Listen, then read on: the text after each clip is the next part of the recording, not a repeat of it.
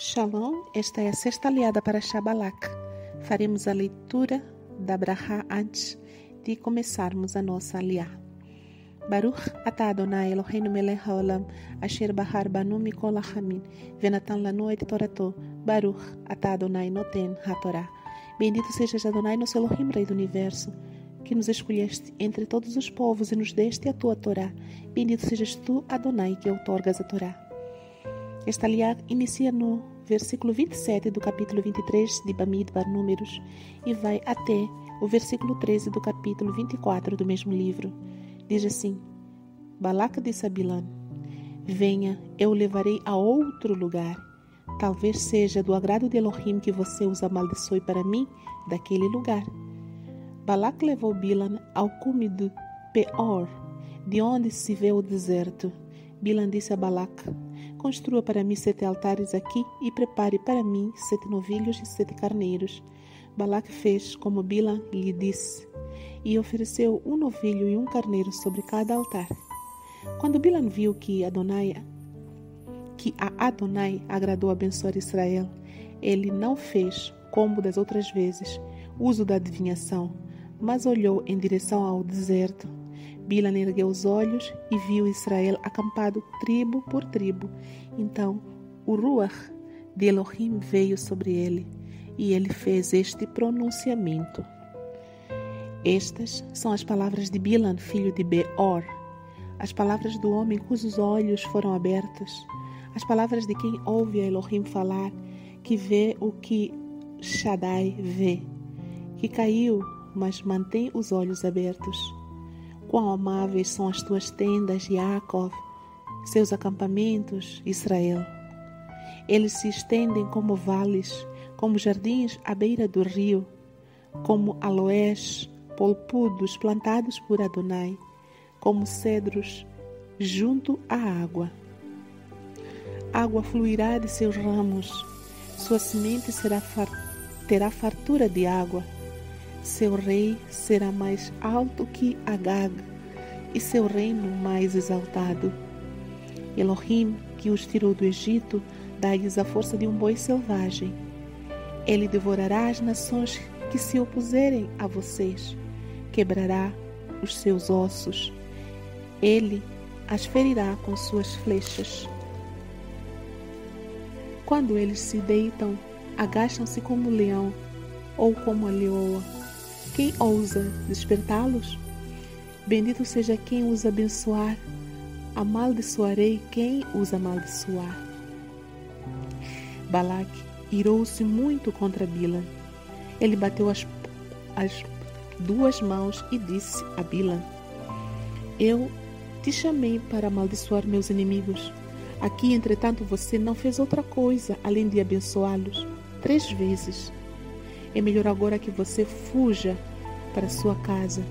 Eu planejei recompensá-lo muito bem, mas Adonai o privou do pagamento.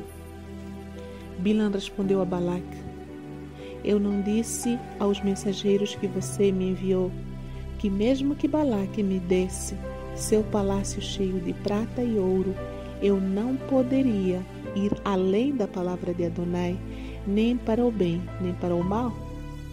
O que Adonai dissesse seria também o que eu diria? Amém.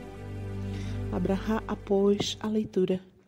Baruch atah Adonai Eloheinu melech haolam asher natan lanu torat emet v'chaye olam natan betochim Baruch atah Adonai noten hatorá. Bendito sejas Adonai nosso Elohim, Rei do Universo, que nos deste a Torá da verdade e com ela a vida eterna plantaste em nós. Bendito sejas Adonai, que outorgas a Torá. Amém.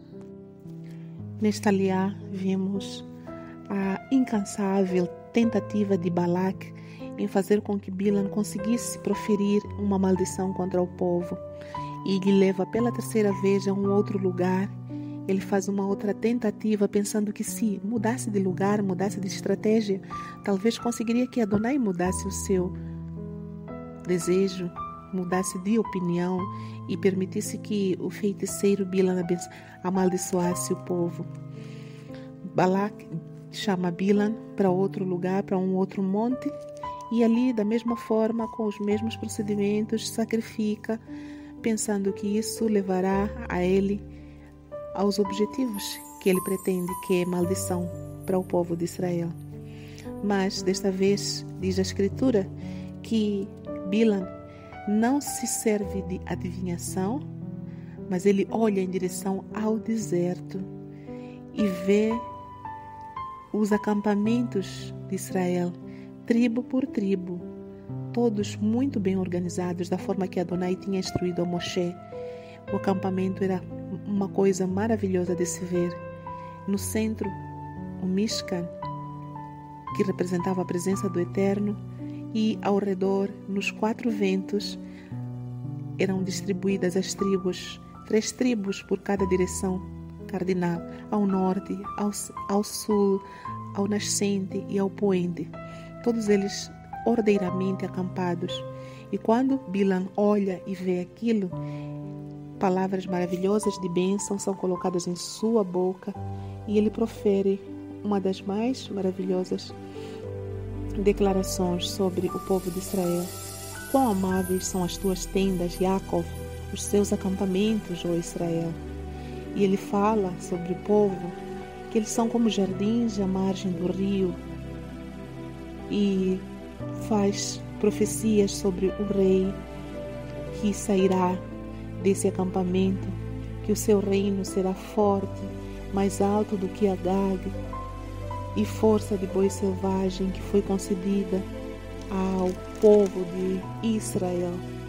Tudo isso, todas essas bênçãos, irritam mais uma vez o, o rei Balac, que desiste, praticamente desiste, porque ele vê que Bila não consegue, de todas as formas que ele tinha tentado, de todos os lugares que ele tinha tentado amaldiçoar, fazer com que Bila amaldiçoasse, o povo ele vê que não consegue e desiste. Porque são três vezes esse número tão enigmático, né? mostrando assim que ele tentou de diversas formas e não conseguiu. E ele fala que não iria pagar Bilan, porque o Eterno mesmo privou Bilan de receber o pagamento. E Bilan vai embora, mas antes de ir, ele fala também que, de fato, ele, por mais que Balak lhe desse seu palácio inteiro cheio de ouro e prata, infelizmente, mesmo assim, mesmo com todo esse pagamento, ele, o Bilan, não poderia ir contra aquilo que Adonai o ordenou a falar. Por mais que ele fosse tão ganancioso e quisesse todo esse dinheiro, ele não conseguia ir além do que Adonai determinou, mostrando assim para nós que Adonai é soberano, acima de tudo e de todos. O seu desejo, a sua palavra será cumprida. Ele não muda. Não é homem para se arrepender, nem filho do homem para mudar de ideias. Louvado seja Ele, bendito para todos.